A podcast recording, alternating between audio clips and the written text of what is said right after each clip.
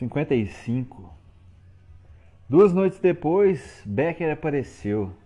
Acho que meus pais lhe deram o endereço ou ele o conseguiu por meio da faculdade. Tinha meu nome e endereço na lista dos desempregados da faculdade na seção dos sem experiência. Havia escrito na minha ficha: faço qualquer coisa honesta ou não. Nenhuma chamada. Becker sentou numa cadeira enquanto eu servia o vinho. Estava com o uniforme da Marinha. Já vi que eles pegaram você, eu disse. Perdi meu trabalho na West Union. Não tive outra opção. Alcancei-lhe sua bebida. Então, você não é um patriota? Diabos, claro que não. Mas por que a Marinha? Ouvi falar sobre o campo de treinamento. Queria ver se era capaz de aguentar. É, e aguentou? Sim, é uns caras malucos por lá. Quase toda noite é pancadaria, ninguém se mete. Eles quase matam uns aos outros. É, isso parece legal, hein? Por que você não se alista? Ah, eu não gosto de levantar tão cedo e não sou de receber ordens. É, o que, que você vai fazer então? É, não sei. Quando consumir meu último centavo, saio a porta fora e me mudo para um cortiço. Há uns caras realmente malucos por lá. É, eles estão em toda parte. Servi mais vinho a Beck. O problema é que não há muito tempo para escrever ele disse. Você ainda quer ser escritor? Claro, e você? Sim, eu disse, mas é um tanto desesperador. Você quer que. Você quer dizer que não é bom o suficiente? Não, eles não sabem. Não, eles não são bons. Eles não são bons o suficiente. O que você quer dizer? Você lê as revistas? Livros intitulados Os Melhores Contos do Ano? Há pelo menos uma dúzia deles. Ah, é mesmo, eu leio. Você leu The New Yorker, Harper's, The Atlantic? Claro, claro. Estamos em 1940. Eles continuam publicando coisas do século XIX, pesadas, rebarbativas, pretensiosas. Ou você fica com uma dor de cabeça horrível lendo essas merdas, ou pega no sono. Do que você está falando? É um blefe, uma fraude, uma ação entre amigos. Até parece que você foi rejeitado. Eu sabia que isso iria acontecer. Para que gastar com selos? Eu preciso de vinho. Vou vencer essas barreiras, disse Becker. Um dia você verá meus livros nas estantes das bibliotecas. Não vamos falar sobre escrever. Aderendo suas coisas, disse Becker. Você é amargo demais. Sem falar que seu ódio não tem limites. Não vamos falar sobre escrever, Agora, pegue por exemplo Thomas Wolfe. A puta que pariu com Thomas Wolfe. Ele soou como uma velha ao telefone. Está bem. Quem é o seu favorito? James Thurber. Asterisco. James Thurber, 1894-1961, escritor, humorista e cartunista americano, colaborador, colaborador assíduo do The New Yorker a partir de 1927, alcançou notoriedade por seus contos e aforismos. Sua obra mais famosa talvez seja My Life and the Hard Times, de 1933. Toda aquela lenga-lenga de classe média alta, ele sabe que está todo mundo louco. Thomas Wolfe fala das coisas da terra. Apenas otários perdem tempo falando sobre escrever. Você está me chamando de otário? Hum, sim. Servi mais vinho em nossos copos. Você parece um idiota nesse uniforme. Você me chama de otário depois de idiota? Pensei que fôssemos amigos. É, somos. Só acho que você não está se preservando. Toda vez que eu vejo você está com o copo na mão, você chama isso de se preservar? Ah, é a melhor maneira que eu conheço. Sem a bebida, eu jamais teria cortado minha maldita garganta. Eu já teria cortado a minha fucking garganta. merda pura. Se fosse merda pura, não funcionava. Os pastores da Praça Peixe têm seu Deus. Eu tenho o sangue do meu Deus. Ergui meu copo e matei numa talagada. Isso é apenas fuga da realidade, disse o Becker. É, e por que não? Você jamais, jamais será um escritor se fugir da realidade. Do que você está falando, cara? Isso é justamente o que os escritores fazem. Becker se pôs de pé. Quando falar comigo, não erga a voz. O que você quer que eu erga, então? O meu cacete? Você, você não tem um cacete? Peguei o desprevenido com uma direita que o acertou bem atrás da orelha. O copo voou da sua mão e ele cambaleou pelo quarto. Becker era um homem forte, muito mais forte do que eu. Chocou-se contra a quina da cômoda. Virou-se e eu apliquei mais um direto de direita na sua cara. Cambaleou até junto à janela, que estava aberta, e tive medo de acertar outra vez, pois ele poderia cair lá embaixo no meio da rua.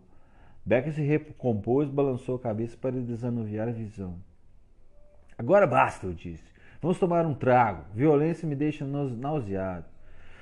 Ah, ok, disse o Beck. Ele se aproximou pegou o seu copo. Os vinhos vagabundos que eu bebia não tinham nem rolha, apenas tampas comuns de rosca. Abriu uma nova garrafa. Becker esticou o copo e lhe serviu uma dose. Serviu outra para mim e depois a garrafa. Becker esvaziou o seu, esvaziei o meu. Sem ressentimentos, eu disse. Diabo, camarada. Claro que não, disse Becker, colocando o copo no chão. Então disparou uma direita no meu estômago. Curvei, curvei-me. Ele aproveitou que eu tinha baixado a cabeça para me agarrar pela nuca e aplicar uma joelhada na cara. Caí de joelhos, sangue escorrendo do meu nariz e encharcando minha camisa. Me serve uma bebida aí, camarada, eu disse. Vamos pôr um fim nisso. Levante-se, disse Beck. Isso foi apenas o primeiro capítulo. Me ergui e fui em direção a Beck. Bloqueei seu jab, aparei sua direita com o um cotovelo e acertei um golpe curto bem no meio de seu nariz. Becker retrocedeu. Ambos estávamos com os narizes estourados. Parti para cima dele. Lutávamos de modo cego. Acertei uns bons golpes. Ele encaixou uma ótima direita na minha barriga. Outra vez me curvei, mas dessa vez consegui contra-atacar com um gancho. Acertei em cheio. Foi um golpe belíssimo, um golpe de sorte. Beck se desequilibrou Despencou para trás, chocando-se na cômoda. Sua nuca acertou o espelho. O espelho se despedaçou. Ele estava atordoado. Era meu. Agarrei-o pela frente da camisa e lhe acertei uma direita violenta atrás da orelha esquerda. Caiu sobre o tapete e ficou ali de quatro. Afastei-me e me servi, meio desequilibrado, de outro copo de vinho. Becker, eu disse. Duas vezes por semana sou obrigado a chutar o rabo de alguém por aqui. Você cometeu o erro de aparecer no dia errado. Esvaziei meu copo. Becker se levantou. Ficou um tempo parado apenas me olhando. Então avançou. Becker, eu disse. Escute. Começou com uma pancada de direita. Recuou e me acertou uma esquerda na boca. Começamos novamente. Não havia praticamente movimento de defesa. Era somente porrada e mais porrada. Ele me empurrou sobre uma cadeira que se espatifou. Levantei-me e o peguei enquanto se aproximava. Ele patinou para trás e consegui encaixar outro direto de direita. Ele voou contra a parede, fazendo todo o quarto tremer. Recuperou o equilíbrio, disparou uma direita que me acertou em cheio na testa. Vi luzes verdes, amarelas, vermelhas. Então ele soqueou minhas costelas com a esquerda e desceu a direita em meu torso. Tentei o contragolpe, mas errei. Maldição, eu pensei. Será que ninguém escutava todo esse barulho? Por que ninguém intervinha? Por que ninguém chamava a polícia? Becker veio novamente para cima de mim. Errei um, um, mata-cobra de direita e assim pus fim à minha noite. Quando recobrei os sentidos, estava escuro, era noite. Eu estava debaixo da cama, só a cabeça para fora. Devo ter rastejado até lá. Eu era um covarde. Tinha me vomitado todo. Arrastei-me para fora. Olhei para o espelho partido e a cadeira desconjuntada. A mesa estava de cabeça para baixo. Fui até ela e tentei ajeitá-la. Caiu novamente. Duas das pedras estavam variadas. Tentei arrumá-las da melhor maneira possível. Equilibrei a mesa. Por um tempo ela ficou no lugar, mas novamente desabou. O tapete estava úmido de vinho e vômito. Encontrei uma garrafa de vinho caída de lado. Havia ainda um pouco de bebida no interior dela. Bebi o resto e fui à procura de mais. Seca total. Não havia nada para beber. Passei a corrente na porta. Encontrei um cigarro, acendi, fui até a janela e fiquei ali parado contemplando a rua Temple. Fazia uma bela, bela noite lá fora. Houve então uma batida na porta. Sr. Snaski! Era a senhora, Can senhora, senhora Kansas. Ela não estava sozinha. Ouviu os sussurros de outras vozes. Ela estava acompanhada de seus amiguinhos escuros. Sr. Snaski! Sim! Quero entrar no seu quarto. Por quê? Quero trocar os lençóis. Não me sentindo bem, não posso deixar você entrar. Quero apenas trocar os lençóis, é coisa rápida. Não, não, não posso deixar você entrar. Vem amanhã de manhã. Ouvi seus cochichos. Então ouvi seus passos pelo corredor. Aproximei-me da cama e me sentei. Eu precisava urgentemente de uma bebida. Era sábado à noite, a cidade inteira estava bêbada. E se eu saísse de fininho? Caminhei até a porta e abri uma fresta, mantendo a corrente no lugar, e dei uma espiada. No topo da escada estava um filipino, um dos amigos da senhora Kansas. Tinha um martelo na mão, estava de joelhos.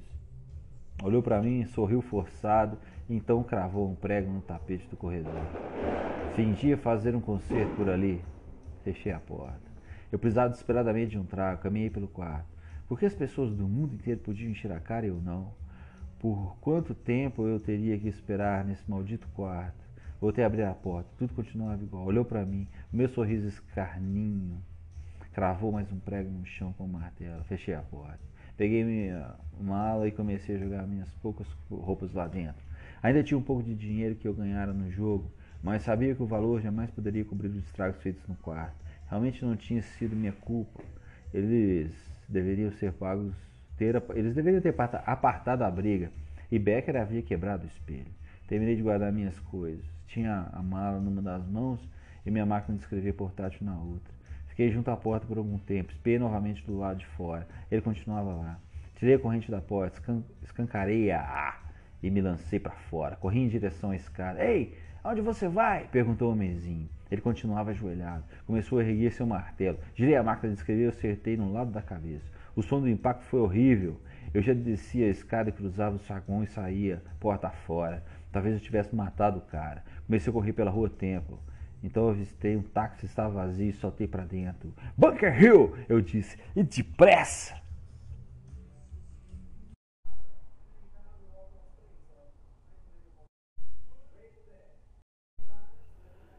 Cinquenta e seis. Vi um sinal de vagas disponíveis na janela da frente de uma pensão. Fiz o táxi parar. Peguei, paguei o motorista e caminhei até a varanda. Toquei campainha. Tinha um olho roxo por causa da briga. Um supercílio aberto, um nariz inchado e meus lábios pareciam um botão de rosas. Minha orelha esquerda estava completamente vermelha e cada vez que eu tocava, uma descarga elétrica corria pelo meu corpo. Um velho veio abrir a porta, estava de camiseta toda suja de chile e feijão. Seu cabelo era grisalho, desgrenhado. Precisava fazer a barba e dava baforadas num cigarro úmido e fedido. É o senhorio? Perguntei. Sim. Preciso de um quarto. Tem emprego? Sou escritor. Não tem jeito de escritor. E que jeito eles têm? Não respondeu. Depois ele disse: dois dólares e cinquenta por semana. Posso dar uma olhada? Ele arrotou então disse: Siga-me. Caminhamos por um longo corredor, não havia nenhum tapete sobre o piso.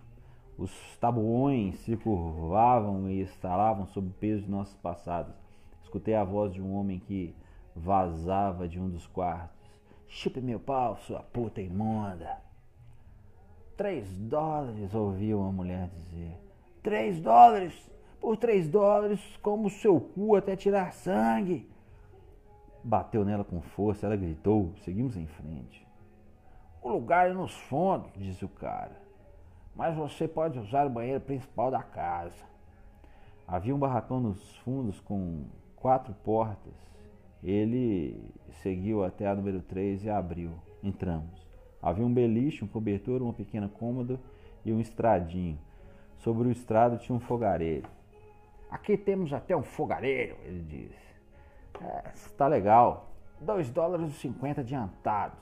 Paguei. Darei o recibo pela manhã. Tudo certo. Qual o seu nome?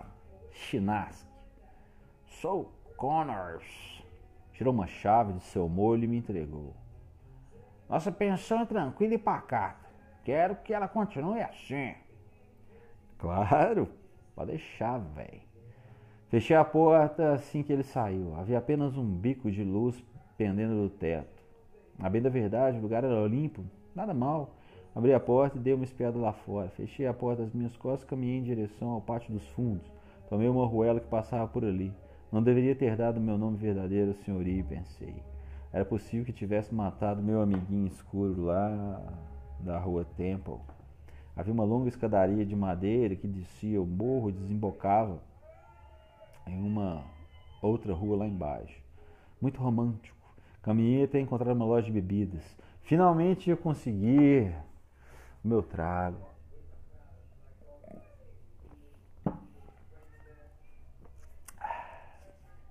Comprei duas garrafas de vinho e, como também sentia fome, comprei um saco enorme de batatas fritas. De volta ao meu canto, me despi. Subi no meu beliche, encostei-me contra a parede, senti um cigarro e me servia de vinho. Eu me sentia bem, me senti bem. Fazia bastante silêncio ali nos fundos. Não conseguia ouvir nenhuma das pessoas que ocupavam os outros quartos do barracão. Precisava mijar. Assim vesti minhas cuecas, contornei o barracão e deixei a urina correr ali mesmo. Ali eu podia ver as luzes da cidade. Los Angeles era um lugar legal. Havia muitas pessoas pobres. Seria fácil desaparecer no meio delas. Voltei para o meu quarto, subi novamente no beliche. Enquanto um homem tivesse vinhos e cigarros à sua disposição, ele poderia resistir. Esvaziei meu copo e servi outra dose. Talvez eu pudesse viver da minha esperteza. Um trabalho convencional de oito horas diárias era algo intolerável, ainda que a maioria das pessoas se submetesse a isso. E a guerra, todo mundo só falava na guerra na Europa. Eu não estava interessado na história mundial, apenas na minha história. Que lixo. Seus pais controlavam você durante toda a sua infância e adolescência, cagavam na sua cabeça. Depois, quando você já estava crescido e pronto para viver por conta própria, os outros queriam enfiá-lo num uniforme para que você pudesse levar um tiro no rabo. O vinho estava excelente. Tinha mais outra garrafa. A guerra. Aqui estava eu, virgem. Já imaginou o que é ser varrido do mapa pelo bem da história antes mesmo de saber o que era uma mulher? Ou ter um carro? Ou quem estaria protegendo? Um outro qualquer? Alguém que não dava a mínima para minha existência. Morrer na guerra nunca havia evitado que novas guerras acontecessem. Eu podia me virar sozinho, podia vencer concursos de bebida, podia viver do jogo, talvez eu pudesse fazer alguns assaltos. Isso não era pedir muito, queria apenas que me deixassem em paz. Terminei a primeira garrafa de vinho e comecei a segunda. Na metade da segunda garrafa parei e me estiquei. Minha primeira noite no meu novo lar. Tudo estava certo. Dormi. Fui acordado pelo som de uma chave na fechadura. Então a porta se abriu. Sentei-me no beliche. O homem começou a entrar. Tire seu rabo fudido daqui! gritei. Ele saiu correndo. Pude ouvir seus passos. Levantei e bati a porta. As pessoas faziam isso. Alugavam um, um lugar, paravam de pagar aluguel e ficavam com a chave, voltando na calada da noite para dormir por ali se o local ainda estivesse vago, ou então para roubar as coisas se o ocupante estivesse fora. Bem, ele não iria voltar. Sabia que se tentasse mais uma vez eu ia encher de porrada. Voltei para o meu beliche tomei mais um trago. Eu estava um pouco nervoso e ia ter que arrumar uma faca. Terminei minha bebida, servi mais uma dose, bebi e logo em seguida voltei a dormir. 57. Um dia depois da aula de inglês, a senhora Kurtz pediu para eu ficar mais um pouco. Ela possuía pernas espetaculares e a língua presa, e havia algo nessa combinação de pernas e língua presa que me enchia de tesão. Devia ter uns 32 anos, era culta e tinha classe, mas, como a maioria das pessoas, era uma maldita liberal, e para isso não precisava ser original ou combativo. Precisava apenas ser devota de Franklin, de Frank Roosevelt. Eu gostava de Frank por causa de seus programas para os pobres durante a depressão. Ele também tinha estilo. Não creio que ele desse a mínima para os pobres, mas era um grande ator e que voz além de ter um ótimo redator de discurso. Entretanto, queria que fôssemos à guerra. Isso colocaria nos livros de história. Presidentes em período de guerra tinham mais poder e mais tarde mais páginas nos manuais. A senhora Kurtz não passava de uma versão barata do velho Frank, mas tinha a seu favor um par de pernas muito melhor. É asterisco. Aqui é uma ironia crudelíssima de Bukowski. Em inglês é usado o comparativo better, o que permite que a relação entre as pernas se estabeleça não apenas por meio do caráter estético. Nesse caso, a opção teria sido more beautiful, mas também leva em consideração o fato de que Roosevelt era paralítico. Nota do tradutor. O pobre Frank tinha pernas inúteis, mas tinha um cérebro maravilhoso. Em algum outro país teria dado um ditador poderoso. Quando o último estudante saiu, fui até a mesa da senhora Curtis. Ela sorriu para mim. Eu estivera olhando para suas pernas durante horas e ela sabia. Vou, sabia o que eu queria, que não tinha nada para me ensinar. Ela havia dito apenas uma coisa da qual eu me lembrava. Não era ideia sua, obviamente, mas mesmo assim gostei. Nunca se pode superestimar a estupidez do público geral. Hum. Sr. Chinaski, ela olhou para mim. Temos alguns estudantes nessa turma que se acham inteligentes demais. Hum, é mesmo? O Sr. Felton é nosso estudante mais inteligente. É, ok. O que é que incomoda você? Como é que é? Existe algo que o incomoda? Talvez. Esse é o seu último semestre, não? Como você sabe? Eu andara dando um olhar de despedida para aquelas pernas maravilhosas. Eu tinha decidido que o campus era apenas um lugar para me esconder. Havia alguns malucos naquele campus que ficavam lá para sempre. O universo da faculdade era brando, um faz de conta. Jamais lhe diziam o que esperar do mundo real lá fora. Apenas entupiam você com teorias e nunca o alertavam sobre a infinita dureza dos calçamentos. Uma educação universitária poderia destruir um indivíduo para sempre. Os livros podiam fazer de você um frouxo. Quando você os deixa de lado e vai ver como realmente são as coisas lá do lado de fora, então é preciso ter o conhecimento que não está naquelas páginas. Eu tinha decidido desistir do curso assim que o semestre terminasse e me enturmar com o pessoal do fedido.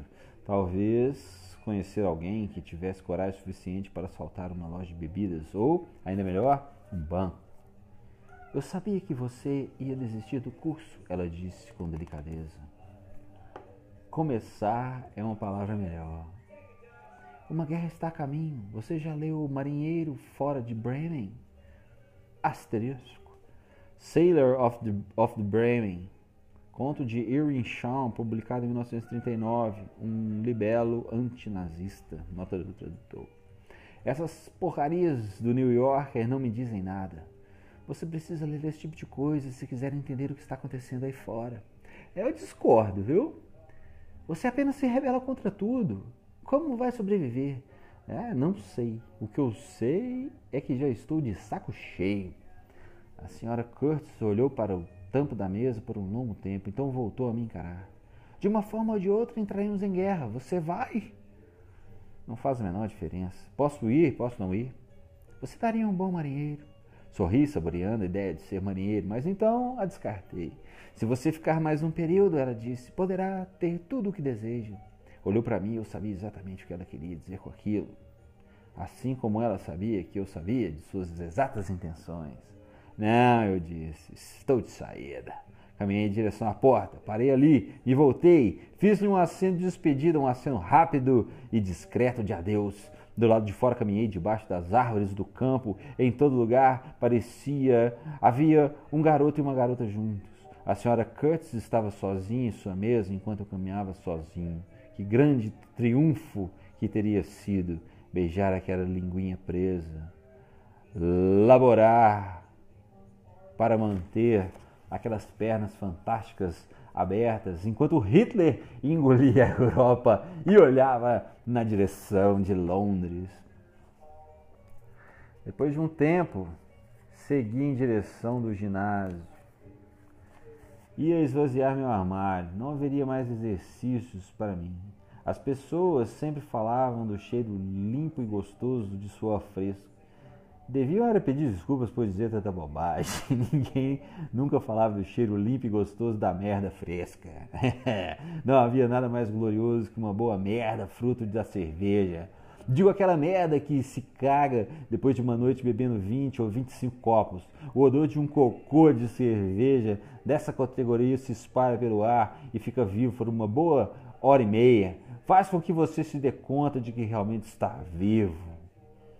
Encontrei o armário, abri e despejei meu uniforme de ginástica, meus sapatos no lixo, também duas garrafas vazias de vinho. Boa sorte ao próximo ocupante do meu armário. Talvez ele terminasse como prefeito de Boaz, Idaho.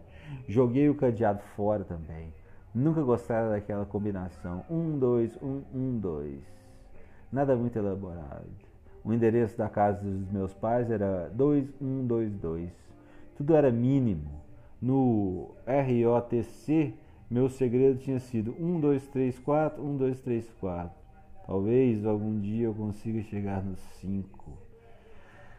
Ah, saí do ginásio e tomei um atalho pelo, pelo campo de futebol. Estava acontecendo uma partida de futebol de toque, mais uma linha de passe. Afastei-me para o lado para não atrapalhar. Então ouvi o carequinha. Ei, Hank! Olhei em sua direção e ele estava sentado na arquibancada com o Monte Ballard. E não havia muito a dizer sobre Ballard. Uma coisa boa a seu respeito é que ele nunca falava nada, a não ser que você perguntasse algo. Nunca lhe fiz nenhuma pergunta. ele apenas contemplava a vida por debaixo de seu cabelo louro e sujo e queria ser biólogo. Assinei para eles e continuei caminhando. Vem até aqui, Henk, gritou o carequinha. É importante. Fui até lá. Que é? Sente aí e dá uma olhada naquele cara entroncado vestindo uma roupa de ginástica. Sentei. Só havia um cara é, usando roupa de ginástica. Usava sapatos de atletismo com travas. Era baixinho, mas largo, muito largo. Tinha bíceps impressionantes, ombros enormes, um pescoço de touro, pernas pesadas e curtas. Seu cabelo era preto, as feições de seu rosto eram como que achatadas, uma boca pequena, um nariz quase inexistente, os olhos, os olhos estavam lá em algum lugar. Eu ouvi falar desse cara, ele disse. Veja, disse o carequinho. Havia quatro jogadores em cada time. A bola foi lançada, o jogador negou o passe. O lançador negou o passe. King Kong Jr. estava na defesa. Ele jogava meio recuado. Um dos caras do time que atacava disparou uma corrida, uma corrida profunda enquanto o outro deu um pique curto. O centro foi bloqueado. King Kong Jr. baixou os ombros e se lançou em direção ao cara que dera o pique curto. Chocou-se contra ele, enterrando um de seus ombros na parte lateral do seu estômago na, na, parte lateral e no estômago, lançando o adversário no chão. Então o gorila deu meia volta e se afastou correndo. O lançador acertou o passe para o corredor avançado que faturou um touchdown. Viu só? perguntou o carequinha. King Kong. O King Kong não está jogando futebol. Ele apenas acerta os caras, jogada após jogada, sempre com força máxima. Você não pode acertar o cara que vai receber o passe antes que a bola esteja com ele, eu disse. Isso é contra as regras. Quem vai dizer isso a ele? perguntou o carequinha. Você vai dizer? perguntei ao Ballard. Não. O time do King Kong deu o pontapé inicial. Agora ele podia bloquear dentro das regras. Veio com tudo e barbarizou contra o menor dos caras em campo. Levou o cara nocaute, erguendo-o por entre as pernas e lançando-o ao chão. O Caraquinha levou um tempo para começar a se levantar. Esse King Kong é um retardado, eu disse. Como ele conseguiu passar no exame de admissão? Esqueceu que eles não fazem isso por aqui? O time do King Kong se alinhou. Joe Stepan, Stepan era o melhor jogador do outro time, queria ser psicanalista. Ele era alto, 1,89, magro e corajoso. Joe Stepan e King Kong marcavam um ao outro. Stepan fez o, o certo conseguiu não ser derrubado. Na jogada seguinte, continuaram se marcando. Dessa vez, Joey foi atingido e desequilibrado, caiu no chão. Merda, disse o carequinha. Joe está afrouxando. Na vez seguinte, Kong acertou o Joe com ainda mais força, fazendo girar, avançando então 5 ou 6 metros pelo campo, seus ombros enterrados nas costas de Joe. Isso é muito nojento. Esse cara não passa de um sádico fudido, eu disse. Ele é sádico? O carequinha perguntou para Ballard. É um sádico fudido, respondeu o Ballard. Na jogada seguinte, Kong voltou a atacar o menor de todos. Só fazia correr para cima dele, derrubando e ficando por cima. O caraquinho não se moveu por alguns instantes. Depois conseguiu se sentar, levando as mãos na cabeça. Coitado parecia estar fora de combate. Me pus de pé. Bem, lá vou eu, eu disse. Pega aquele filho da puta, disse o carequinha. Claro, eu disse. Caminhei até o campo. Ei, moçada, precisa de um jogador? O carequinha se levantou e começou a se afastar do gramado. Parou ao se aproximar de mim. Não entre aí. Tudo que esse cara quer é matar alguém. É apenas futebol de toque, eu disse. A bola era nossa. Fechei a roda juntamente com o Joe Stepan e os outros dois sobreviventes. Qual é o plano para a jogada? É simples, consegui permanecer vivo, disse Joe Stepan. Quando é o placar? Acho que estão ganhando, respondeu Lenny Hill, o central. Rompemos o ciclo. Joe Stepan ficou atrás para esperar pela bola. Fiquei plantado olhando para o Kong. nunca tinha visto pelas redondezas do campus. Ele provavelmente ficava ao redor do banheiro masculino do ginásio. Tinha cara de quem gostava de cheirar merda. Além de ter todo o jeito de que comeria até fetos. Tempo, pedi. Lenny Hill segurou a bola. Olhei para o Kong. Me chamo Hank. Hank Chinaski, jornalismo. Kong não respondeu. Ficou apenas me encarando. Tinha a pele de uma palidez cadavérica.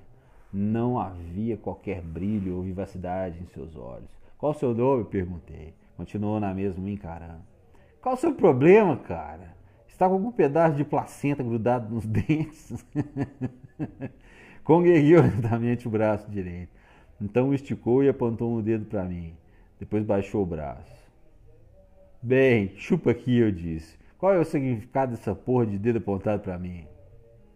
Vamos lá, vamos jogar, disse um dos parceiros de Kong.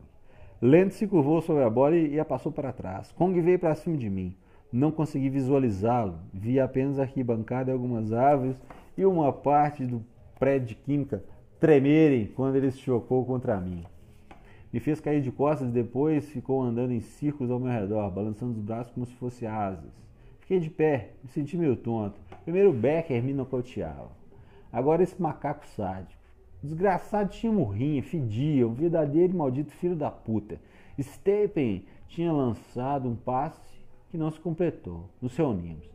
Tem uma ideia, eu disse. O que é? perguntou o Joe. Eu jogo a bola, você bloqueia. Vamos deixar as coisas como estão, disse Joe. Rompendo o ciclo, Lenny se agachou e jogou a bola entre as pernas de Stepan. Kong veio para cima de mim. Baixei um dos, ombros, dos ombros e fui para cima dele. Ele era muito forte. Meio que perdi o equilíbrio com o choque. Me recuperei mas assim que consegui me estabilizar, o Kong veio com uma nova carga, enfiando seu ombro na minha barriga. Caí. Levantei bem depressa, embora não me sentisse nada bem. Estava com dificuldade para respirar. Stepan conseguiu acertar um passo curto. Estávamos na terceira tentativa. Não nos reunimos. Quando a bola foi parar nas mãos do lançador, Kong e eu corremos em direção um ao outro. No último momento, deu um salto para cair sobre ele. O peso do meu corpo atingiu seu pescoço e sua cabeça, fazendo com que ele perdesse o equilíbrio. Quando ele caiu, acertei-lhe um chute bem no meio do queixo, com toda a força que eu tinha. Nós dois fomos ao chão. Consegui me erguer primeiro. Assim que Kong se levantou, podia-se ver uma enorme mancha vermelha no lado da sua cara, além do filete de sangue que ele escorria na boca. Retornamos correndo para as nossas posições. Stepan lançaram um passe errado. Quarta tentativa. Steve se afastou para dar o chute. Kong recuou para proteger seu homem de segurança. O homem de segurança apanhou o chute e eles vieram avançando em conjunto. Kong abrindo caminho para seu atacante. Corri na direção deles. Kong estava esperando outro golpe por cima. Dessa vez mergulhei e peguei pelos tornozelos. Caiu feio, batendo com a cara direto no chão. Ele estava atordoado, ficou ali estendido, os braços abertos. Corri até ele e me ajoelhei. Agarrei-o pela nuca com força, apertei seu pescoço enquanto enterrava meu joelho nas suas costas. Ei, Kong, amigão, você está bem? Os outros vieram correndo. Acho que ele se machucou, eu disse. Vamos, alguém me ajude a tirar do campo. Stapleton o ergueu com, por um braço e eu pelo outro. Removemos Kong para a lateral do campo. Quando estávamos chegando perto da linha, fingi um tropeço e aproveitei para lhe dar um butinaço no tornozelo. Oh, disse Kong, por favor, me deixe em paz. Estou apenas dando uma força para você, amigão. Quando chegamos com ele à linha lateral, nós jogamos. Kong se sentou e enxugou o sangue da boca. Então se curvou e tentou sentir o tornozelo. Estava esfolado e logo começaria a inchar. Cheguei junto a ele. Hey Kong, vamos terminar a partida. Estamos perdendo de 42 a 7 e precisamos de uma chance para tentar uma recuperação. Esqueça, preciso assistir a próxima aula. Não sabia que eles se davam a caçar cachorros por aqui. A literatura inglesa 1. É, faz sentido. Bem, só, Vou ajudar você a chegar até o ginásio, a ginásio para que você possa tomar uma ducha quente. Que me diz? Não, fique longe de mim. Como se levantou? Estava bastante abatido, os grandes ombros caídos, seu rosto estava coberto de sangue e sujeira. Manquejou por alguns passos. Ei, Queen, ele disse para um de seus camaradas, me dê uma mão aqui. Queen apoiou Kong por, por um dos braços e os dois cruzavam vagarosamente o campo em direção ao ginásio. Ei, Kong! gritei. Espero que você consiga chegar a tempo da sua aula. Diga a Bill Saroyan que lhe mandei saudações. Os outros ficaram de pé ali em volta, incluindo Carequinha e Ballard, que tinham descido a arquibancada. E ali estava eu, autor recente da maior e melhor façanha que já fizeram na vida. E não havia nenhuma garota bonita num raio de quilômetros para apreciá-la. Alguém tem um cigarro? perguntei. Tem um Chatsfield, disse o carequinho. Você continua fumando cigarro de bichona? Perguntei. Aceito um, disse Joe Step. Vá lá, eu disse. Já que só resta essa opção, ficamos por ali fumando. Ainda temos gente suficiente para montar dois times, alguém disse. Puta que o pariu, eu disse. Eu odeio esportes. Bem, disse Stepan. Stepan, você realmente deu um jeito no Kong. É, disse o carequinho. Eu vi a coisa toda. Só estou confuso com uma coisa. O que é? perguntou Stapen. Estou em dúvida sobre quem é o mais sádico. Bem, interrompi. Tenho que ir. Tem um filme do Cagney hoje à noite. Asterisco Cagney. James Cagney, ator da Era Dourada de Hollywood. Vou levar a buceta. Vou levar a buceta que estou comendo para assistir. Comecei a cruzar o campo. Você quer dizer que vai levar sua mão direita ao cinema? Não? Um dos caras gritou para mim. As duas, respondi sem me voltar. Saí do campo, passei pelo prédio de química e alcancei o gramado da frente. Lá estavam eles, os garotos e as garotas com seus livros, sentados nos bancos, debaixo das árvores, esparramados sobre a grama. Livros verdes, livros azuis, livros marrons. Falavam uns com os outros, sorriam. Chegavam inclusive a gargalhar. O meu caminho lateral do campus, que levava ao final da linha V do bonde. Embarquei, peguei meu ticket, fui para o fundo do carro, sentei no último banco, como sempre, e esperei. 58.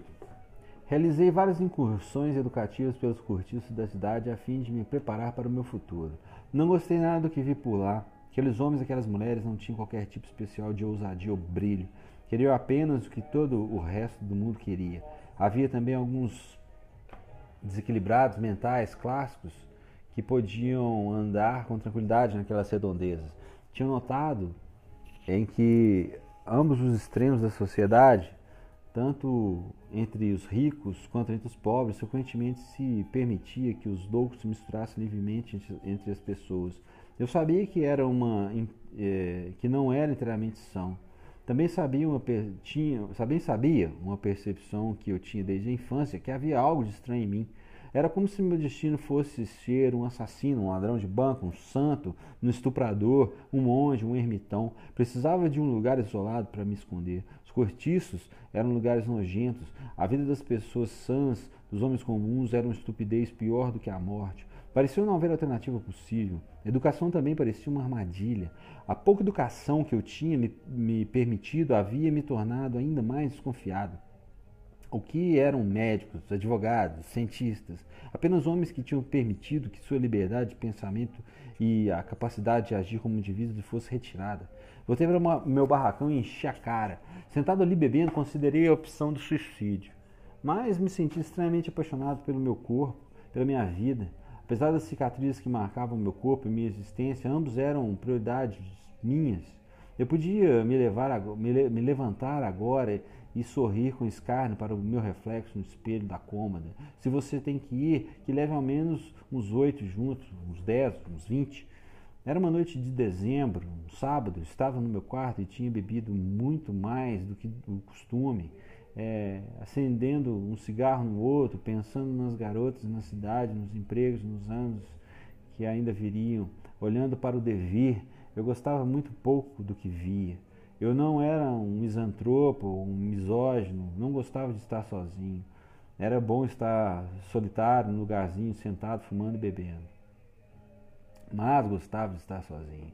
Era bom estar solitário, num lugarzinho, sentado, fumando e bebendo. Sempre tinha sido uma boa companhia para mim mesmo. Então eu escutei o som do rádio que vazava do quarto ao lado. O cara tinha posto um volume muito alto.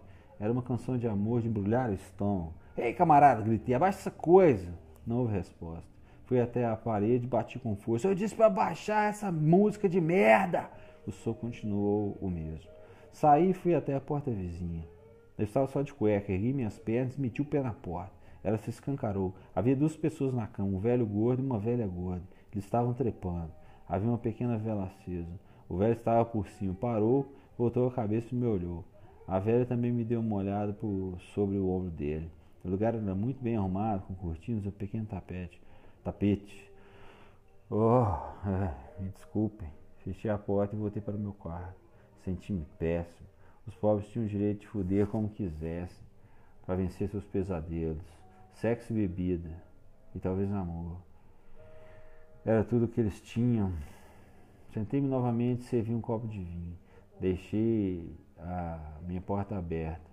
A luz do luar entrou trazendo consigo o som da cidade, sons da cidade, vitrolas, automóveis, palavrões, latidos, rádios. Estávamos todos juntos nisso, todos juntos num grande vazio cheio de merda, um vaso cheio de merda.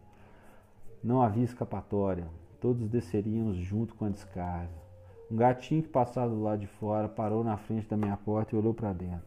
Os olhos brilhavam sob a luz da lua, olhos de um vermelho vivo como fogo. Que olhos maravilhosos! Venha, gatinho! Estiquei minha mão como se houvesse comida dentro dela. Gatinho, gatinho! O gatinho seguiu adiante. Ouvi o rádio na peça ao lado ser desligado. Terminei meu vinho e fui até ali fora. Continuava só de cueca. Puxei e ajeitei minhas partes. Fiquei parado na frente da outra porta. Eu havia destruído o trinco. Podia ver a luz da vela lá dentro. Eles mantinham a porta fechada pela ação de algum móvel, provavelmente uma cadeira. Bati discretamente, não houve resposta. Bati outra vez. Ouvi alguma coisa, então a porta se abriu. O velho gordo ficou ali parado, seu rosto era todo sucado, transmitindo uma ideia de profunda amargura. Era todo sobrancelhas, bigode e dois olhos tristonhos. Ouça, eu disse, sinto profundamente o que fiz.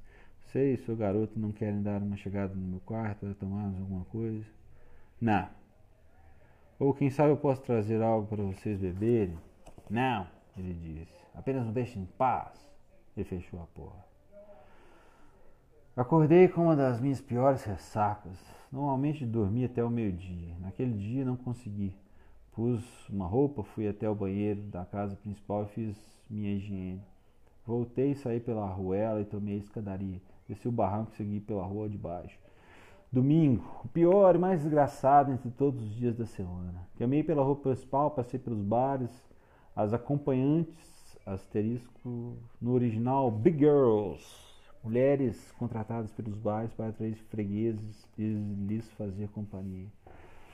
Se sentavam perto da entrada, as saias bem erguidas, balançando as pernas, usando saltos altos. Eita, senhora, vem aqui. Main Street, East uh, Quinta Street, Bunker Hill, os cus da América. Não havia lugar para mim. Entrei no fliperama Andei entre as máquinas olhando para os jogos, mas sem desejo de jogar nenhum. Então vi um marinheiro numa máquina de pinball.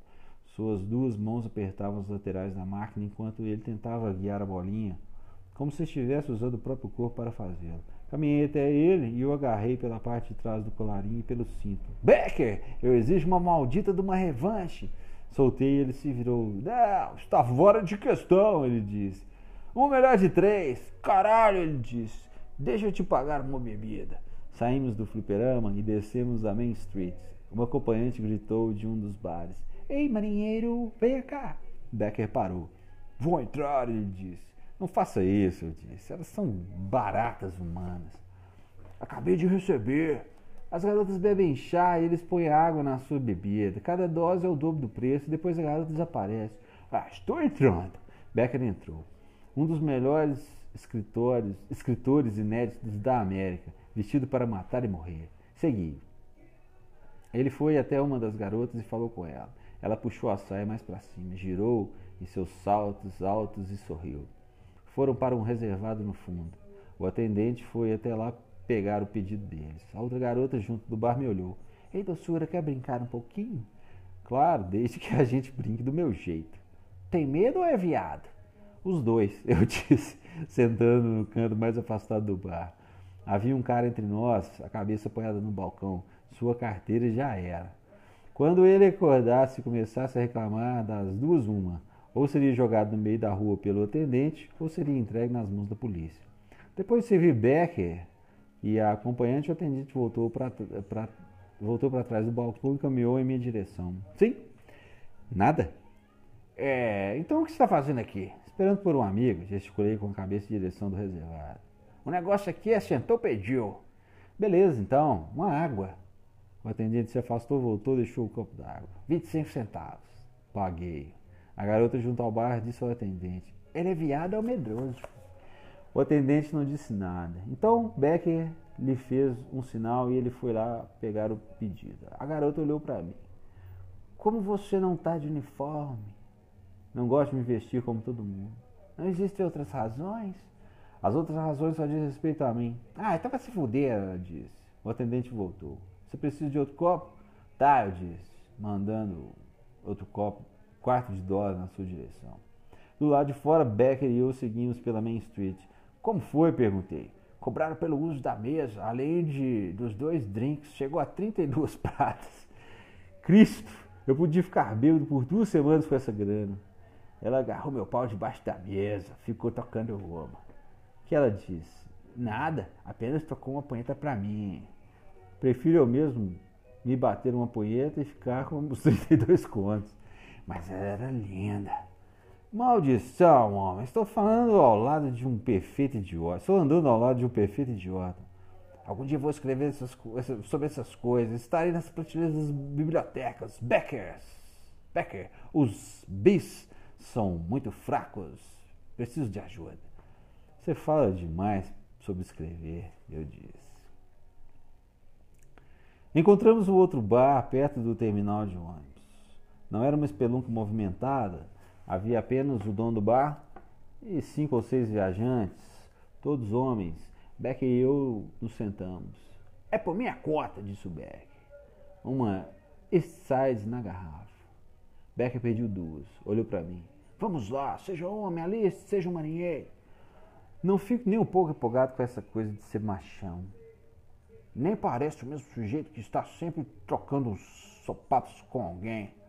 Faço isso por puro entretenimento. Aliste-se, isso vai lhe dar algo sobre o que escrever. Beck, sempre há algo sobre o que escrever. E o que você vai fazer então? Pontei para minha garrafa e ergui. Como vai conseguir sobreviver? Becker perguntou. Tenho a impressão de ter ouvido essa pergunta ao longo de toda a minha vida, mano. Bem, não sei quanto a você, mas vou tentar de tudo. Guerra, mulheres, viagens, casamentos, trabalhos. O primeiro carro que eu comprar, quero desmontar completamente, para depois remontá-lo. Quero entender as coisas, o que faz elas funcionarem. Gostaria de ser um correspondente na capital do país, Washington. Quero sempre estar onde as grandes coisas estão acontecendo. Washington é um lixo, Beck. E as mulheres, casamento, crianças? Lixo. É, mas o que você quer, afinal? Me esconder. Seu pobre fudido, você precisa de outra cerveja. É, tudo bem então. A cerveja chegou. Ficamos sentados em silêncio. Pude perceber que Becker estava imerso em seus próprios pensamentos, pensando em ser marinheiro, em ser escritor, em trepar, Era provável que desse um bom escritor, estava explodindo de entusiasmo. Provavelmente ele amava uma porção de coisas. Um falcão em pleno voo, maldito oceano, a lua cheia, Balzac, pontes, peças de teatro, Pulitzer, o piano, a maldita Bíblia. Havia um, pequeno, havia um pequeno rádio no bar. No canção popular estava tocando. Então, no meio da música, houve uma interrupção. O locutor disse: Um boletim acaba de chegar. Os japoneses bombardearam Pearl Harbor. Repito, os, os, japoneses acabam de bombardear Pearl Harbor. Todos os militares devem retornar imediatamente para suas bases. Olhamos um para o outro, ainda aturdidos e sem o total entendimento do que acabávamos de, de ouvir. Bem, disse Becker em voz baixa, é isso. Termine sua cerveja, eu falei. Becker tomou tudo num só gole. Jesus, imagine se um filho da puta qualquer aponta uma metralhadora para mim e resolve apertar o gatilho. Isso pode muito bem acontecer. Hank, fala, você me acompanha no ônibus até a base? Não posso fazer isso. O dono do bar, um homem de uns 45 anos, com uma barriga que parecia uma melancia e olhos miúdos, aproximou-se de nós, olhou para Beck. Bem, marinheiro, parece que você tem que voltar para a sua base, não é isso? Aquilo me deixou puto da cara. Ei, gordão, deixa terminar sua bebida, certo? Claro, claro. Quero uma por conta da casa, marinheiro, que tal uma dose de um bom uísque? Não, disse Beck, está tudo bem. Aceite, falei a Beck. Tome a dose. Ele pensa que você vai morrer para salvar o bar dele. Tudo bem, disse Beck. Vou aceitar seu uísque. O dono do bar olhou para Beck. Você tem um amigo desprezível. Apenas sirva bebida, eu disse. Os outros poucos clientes tagarelavam freneticamente sobre Pearl Harbor. Antes não tinham trocado uma palavra, agora estavam mobilizados. A tribo estava em perigo. Becker pegou sua cerveja. Era uma dose dupla de uísque. Becker pegou sua bebida. Era uma dose dupla de uísque. Tomou num talagaço. Nunca contei para você, ele disse. Mas sou órfão. Caralho, eu disse. Você vai comigo pelo menos até o terminal de ônibus? Claro. Levantamos e fomos em direção à saída. O dono do bar estava esfregando as mãos no avental. Trazia o avental todo amarrotado e não parava de esfregar as mãos nele, tomado de excitação. Boa sorte, marinheiro! Ele gritou. Becker saiu. Fiquei ainda lá dentro e olhei para o dono do bar. Primeira Guerra Mundial, não? É, é. Ele disse, cheio de alegria. Juntei-me a Becker. No meio, nós meio que corremos até o terminal. Militares uniformizados já começavam a chegar. A euforia se espalhava pelo ar. O marinheiro passou correndo. Vou matar um japa com minhas próprias mãos! gritou. Becker ficou na fila para comprar o bilhete. Um dos soldados tinha namorada consigo. A garota falava, chorava, agarrava a ele, beijando sem parar. O pobre Becker só tinha a mim.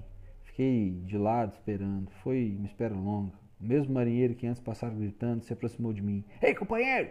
Você não vai nos ajudar? Por que, não, por que você está aí parado? Por que não se alista? Seu hálito recendia o uísque. Ele tinha sardas e um nariz enorme.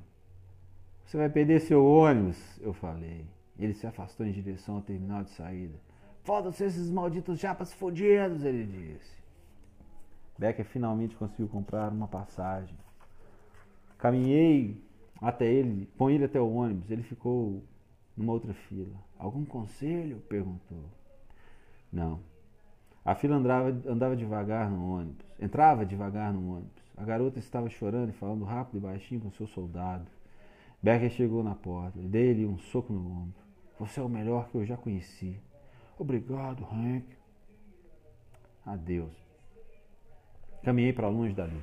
Subidamente as ruas ficaram cheias, pessoas dirigiam horrivelmente cruzando sinais, gritando umas com as outras. Voltei para Main Street, a América estava em guerra.